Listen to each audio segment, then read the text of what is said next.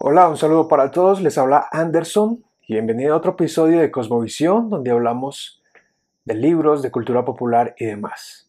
Y el día de hoy estaremos hablando acerca del libro del autor Jordan B. Peterson, Más allá del orden, otras 12 reglas para la vida. Bienvenidos.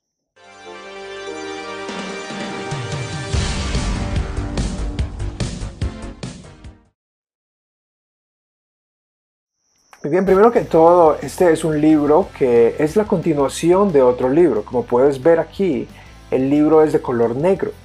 Es la diferencia con el primer libro del autor que es de color blanco.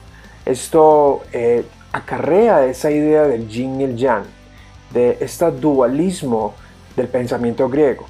Quiero decir que el autor Jordan Peterson es altamente influenciado por el pensamiento griego y la filosofía griega, en especial las mitologías. Por ejemplo, en sus lecciones de Génesis, él analiza aspectos psicológicos y mitológicos como el superhéroe y esa necesidad del redentor desde esa batalla de los dioses, del caos al orden. Ese es entonces su primer libro y puedes checar mi reseña a ese mismo libro acá en la descripción en este mismo canal, en donde hablo brevemente de algunas de las 12 reglas para la vida que él habla en ese primer libro. Entonces es blanco y habla de el caos. Nuestra vida es un caos. Tenemos caos en nuestra habitación y esa es su frase icónica. Antes de solucionar el mundo, de arreglar el mundo, arregla y limpia tu habitación. Entonces del caos al orden. Eh, son 12 reglas que él sugiere para la vida que le traen orden a la vida. Es por eso que es color entonces blanco. Bueno, el autor inició este libro con un foro eh, en internet en donde él hacía respuestas y llegó a 40 reglas que fueron reducidas a 12.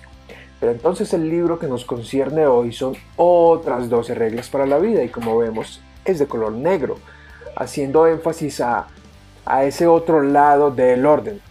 Y, entonces allí una de las ideas eh, esenciales, como vamos a ver, es que es de color negro porque el orden, demasiado orden puede traer caos. Y cuando hay orden en exceso, el orden puede ser un tirano. Cuando nos exigimos demasiada perfección, podemos ser tiranos con nosotros mismos. De eso se trata este libro y por esa razón es que ambos hacen una pareja, son acoplados de forma ideal. Si quieres leer el primero, creo que deberías leer el segundo. Y si quieres leer el segundo libro, otras 12, es bueno leer el anterior. El libro es publicado en el año 2021 por Random ah, Penguin, Random House, y es interesante porque lo publica un año después de que inicia la pandemia y tiempos de COVID-19. Y precisamente en su introducción, en su obertura al libro, él, él lidia con el asunto de si conviene o no escribir un libro así.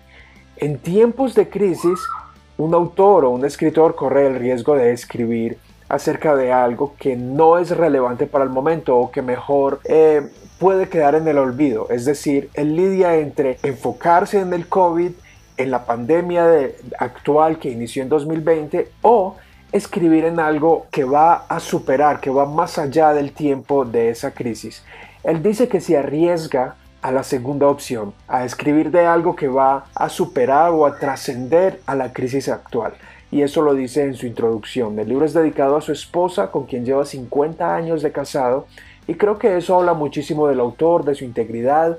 Es un hombre de familia, su hija Michaela Peterson también tiene su propio programa de podcast. Este libro vale la pena decir que es el producto de alrededor de 12 años de procesamiento, por decirlo así, y que una de las dificultades que el autor eh, enfrenta es una enfermedad. El autor toma unas medicinas y eso lo puedes encontrar en internet, empieza a consumir unas drogas, unas pastillas medicinales que terminan afectándolo mucho más con una enfermedad llamada aqueticia. Aqueticia, creo que así debe ser en español. Y esta enfermedad es una ansiedad extrema en donde él no puede controlar su cuerpo y tiene temporadas donde le es difícil sentarse y escribir en su computador. Él cuenta la historia de que fue, tuvo que ir a, a visitar muchísimos médicos en los Estados Unidos, en Canadá, eventualmente termina en Rusia, donde es evaluado por unos médicos y experimenta una ansiedad y una soledad extrema, en donde los únicos que lo apoyan allí son su, hija Michaela y su esposo. Em, en donde pues ellos deben tolerar también esa ansiedad y esos momentos de estallido, de ira de él, porque pues imagínate despertar en otro país sin saber el lugar, eh, en, un, hospital, en un país completamente extraño, en un clima completamente extraño. Eventualmente Peterson con su esposa van a, Florida para disfrutar del clima, situaciones de sufrimiento que él debe superar como persona. Y creo que esto hace que el libro merezca ser leído porque es una ventana a las vivencias, a los desafíos del autor. Y por eso en muchas de sus enseñanzas él dice dar la bienvenida al sufrimiento. Y creo que en cierta forma puede rayar un poco con cierto estoicismo. Y una de las historias que más comunes él cuenta son la historia de Pinocho y cómo es ese camino del héroe o ese camino de redescubrirse. Pero en fin, eso es otro tema. Entonces eso es como introducción a este libro, que son otras 12 reglas para la vida. No olvides suscribirte y apoyarme. Cada regla va acompañada de un arte, de un gráfico. Y me gusta muchísimo el arte porque es a blanco y negro y es bastante bonito el arte. Regla número uno, no denigres descuidadamente de las instituciones sociales o de los logros creativos. Esta es una regla muy interesante y muy buena y me gusta porque nos motiva al autor, motiva al individuo a no criticar las instituciones que existen actualmente en nuestra sociedad. Por supuesto, las instituciones tienden a corromperse o a, degenerarse en, fin, muchísimas cosas, tú nómbralas. Pero el autor invita a no denigrar de ellas, porque si están allí es porque han prestado un servicio. Y esta es una de las frases que me gusta o que he subrayado en la página número 5. Dice, la gente permanece mentalmente sana no solamente o no meramente porque tienen integridad en sus propias mentes, sino porque constantemente se les está recordando cómo pensar, cómo actuar y cómo hablar alrededor de los demás. Esto creo que tiene que ver con la policía, o incluso las clínicas o la educación, a las personas en la sociedad se nos recuerda por medio de las señales de tránsito, de las normas, de las leyes, cómo es que debemos actuar. Y es por eso que no deberíamos denigrar de las instituciones que existen, ni de los logros creativos. Es una buena regla para reconocer que las instituciones están allí, que si se corrompen, se dañan, bueno, hace parte del pecado que existe en el mundo. Todo tiende a decaer y es por eso que el autor, el libro 1 y el 2, aborda ese tema de la entropía. No es posible nosotros vivir para siempre en un constante orden. Porque la entropía, es decir, todo tiende a decaerse, todo va a tender a dañarse. Y en algún momento vamos a tener que volver a comenzar el ciclo de buscar orden. Regla número 2. Imagina quién podría ser y apúntale con una mente unificada justamente a eso. Aquí el autor anima al lector a que imagine por un momento quién podría llegar a ser. Y él pregunta quién eres tú y más importante, quién podrías tú llegar a ser. Si pudieras ser aquello que pudiera que concibes en tu mente, ¿quién sería esa persona? Es el llamado del autor. Y allí él explora algunas historias de, eh, como la de Éxodo y de Moisés para hablar del héroe y de aquellos que luchan en medio del sufrimiento él dice en la página 57, aprendemos a ver y a actuar de la forma en que los héroes de las historias nos cautivan. Estas historias llaman a capacidades que yacen profundamente dentro de nuestra naturaleza, pero que jamás se desarrollarían sin un propio llamado. No hay nada más importante que aprender a luchar bajo dificultades y bajo circunstancias frustrantes durante un juego justo. Es una buena regla entonces para imaginar, concebir quién podríamos ser, quién nos imaginamos y apuntarle a ello. Y él dice, si le apuntamos alto, vamos a alcanzar algunas metas. Así que imagina quién puede ser y con una mente unificada, lucha. Regla número 3. No escondas cosas que no quieres en la niebla. De nuevo, las ilustraciones son bellísimas. Esta es una eh, regla similar a el primer libro, el donde dice sé claro con tus deseos o articula claramente lo que quieres. Es decir, no escondas nada. Y si lo acoplamos con su curso de personalidad, con las cinco tendencias de personalidad que el mismo Peterson enseña, podemos ver que las personas simpáticas tienden a callarse y guardarse mucho las cosas cuando no están de acuerdo en algo, pero necesitan ir aprendiendo a negociar. Pero el punto de esta regla es, dice el autor, la vida es aquello que se repite y merece la pena arreglar o mantener bien aquello que se repite. Así que si la vida es un ciclo de repeticiones, si la vida es eh, una constante de acciones que hacemos cada día, cada semana, cada año, merece entonces la pena no guardar nada, no esconder nada, ser claro en lo que queremos y no dejar nada en medio de la niebla. Bien, esa la, viene la regla, una de las que más me gusta, personalmente me ha impactado o más me identifico tal vez, es la regla número 4. Observa que la oportunidad merodea donde la responsabilidad ha sido abdicada. Es decir, dice el autor, vuélvete a alguien invaluable.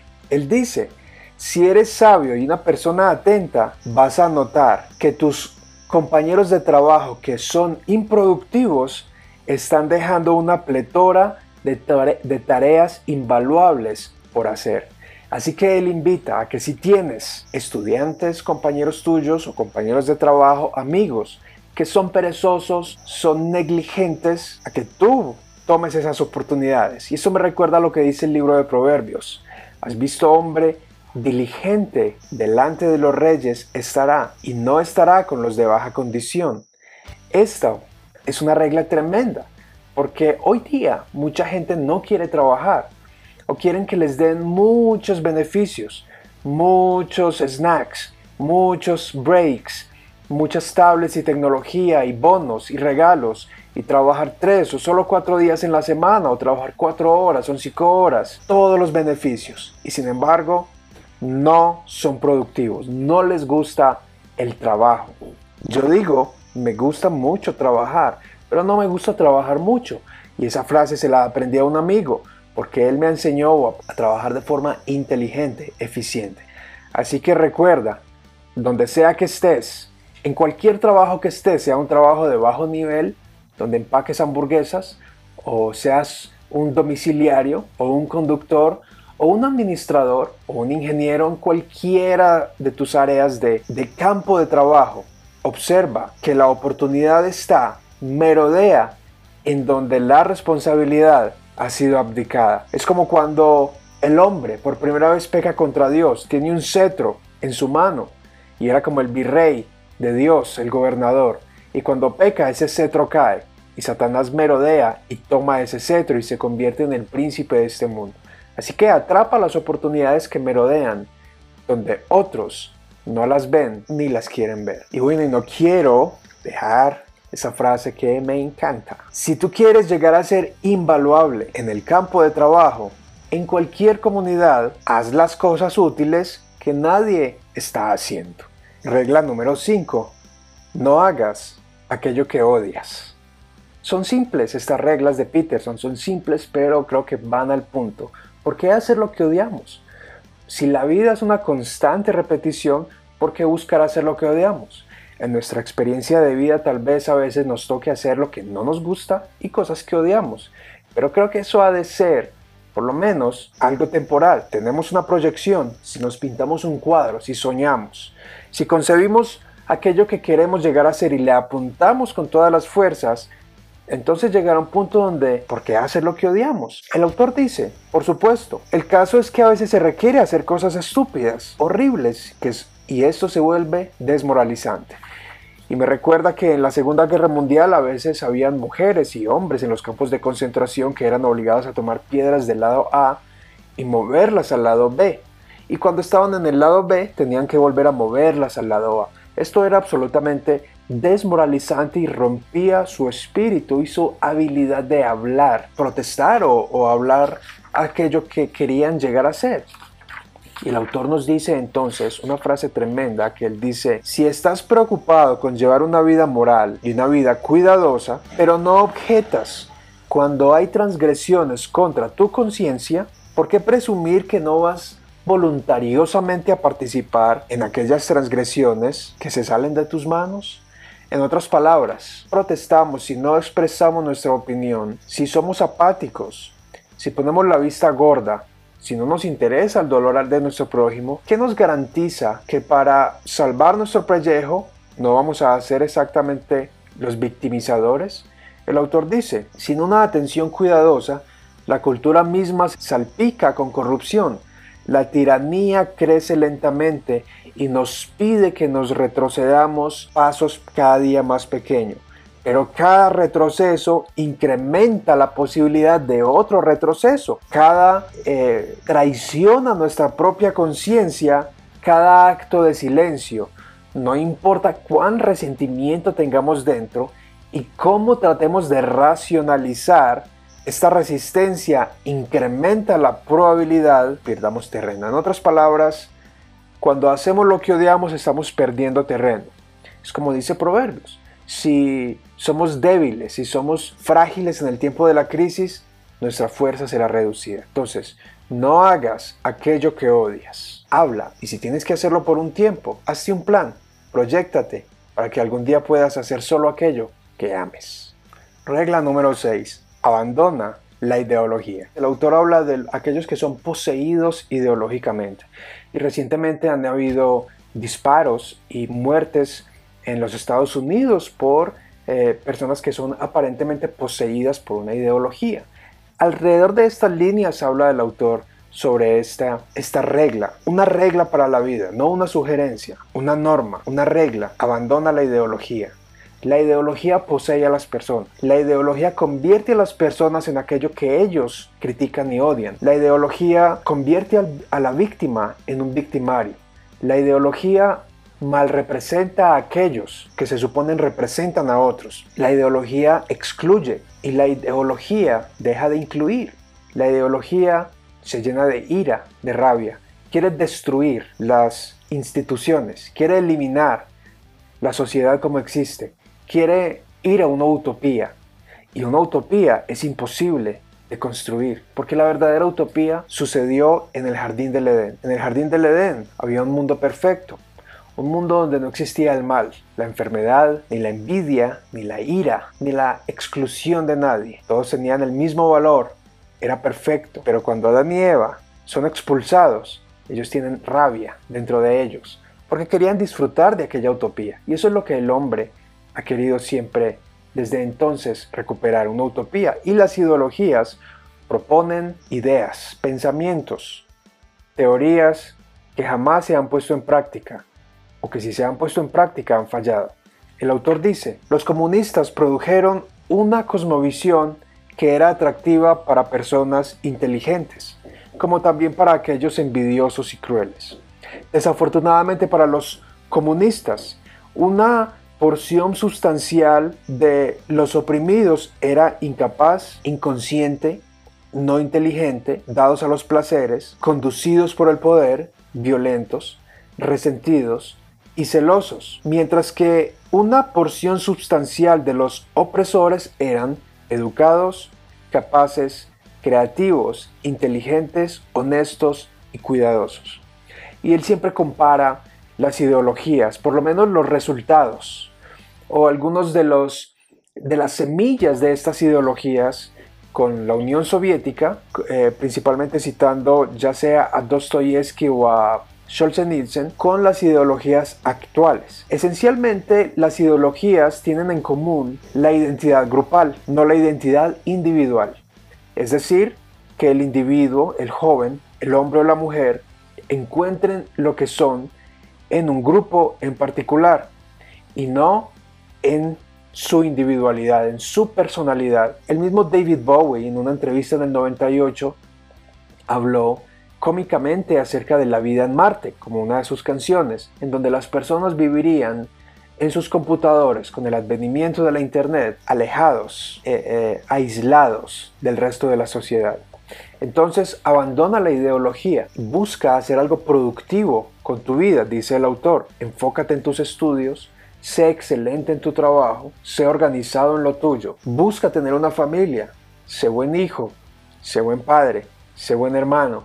Y después tal vez entonces puedas buscar alguna forma de dejar este mundo mejor. Espero que te gusten, que te inspiren. Dime en tus comentarios qué opinas. Y hasta aquí las primeras seis reglas del autor Jordan Peterson. Espero que te gusten y si te gustan, vamos a grabar el resto de las otras seis. Hasta pronto y suscríbete.